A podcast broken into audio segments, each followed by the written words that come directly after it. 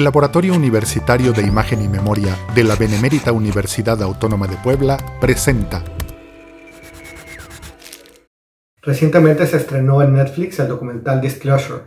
Es un documental que hace un repaso por la representación de las personas transgénero a lo largo de la historia del cine y de la televisión, principalmente de Estados Unidos, aunque se hace referencia al cine de otros países. Se entrevista a actores, actrices, directores y otros creativos, todos transgénero, de la industria fílmica, como la cineasta Lily Wachowski.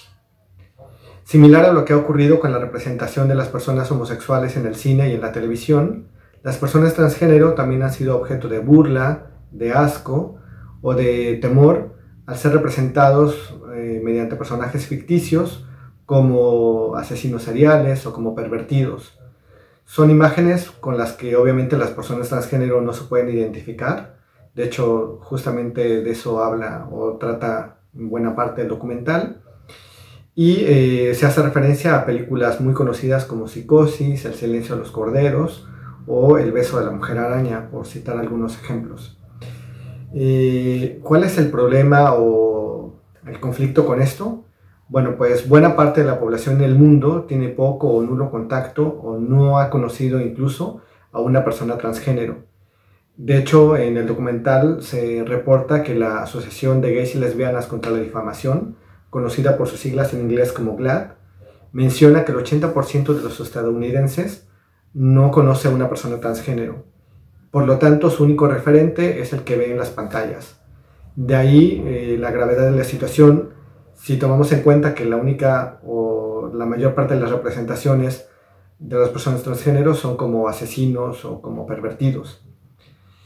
Por suerte, en los últimos años, la representación de las personas transgénero ha sido o se está volviendo más diversa, más compleja, más realista, como en la serie Pose o en la película chilena Una mujer fantástica. Cabría entonces preguntarnos cuál es la situación eh, en México, cómo se está representando, si es que se está representando a las personas transgénero, tanto en el cine como en la televisión. Bueno, pues dejo ahí la pregunta al aire y les recomiendo Disclosure, la pueden encontrar en Netflix y nos vemos en la próxima. Esta es una producción del Laboratorio Universitario de Imagen y Memoria de la Benemérita Universidad Autónoma de Puebla. Contáctanos al correo imagenymemoria.correo.boap.mx y encuéntranos en la página www.imagenymemoria.boap.mx.